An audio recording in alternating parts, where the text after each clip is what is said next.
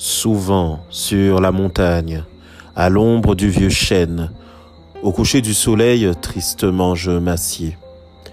Je promène au hasard mes regards sur la plaine, dont le tableau changeant se déroule à mes pieds.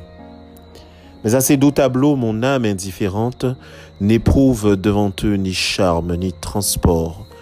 Je contemple la terre ainsi qu'une ombre errante. Le soleil des vivants n'échauffe plus les morts que le tour du soleil où commence ou s'achève, d'un œil indifférent je le suis dans son cours, en un ciel sombre ou pur, qu'il se couche ou se lève, qu'importe le soleil, je n'attends rien des jours. Quand la feuille des bois tombe dans la prairie, le vent du soir s'élève et l'arrache au vallon. Et moi, je suis semblable à la feuille flétrie. Emportez-moi comme elle, Orageux Aquilon.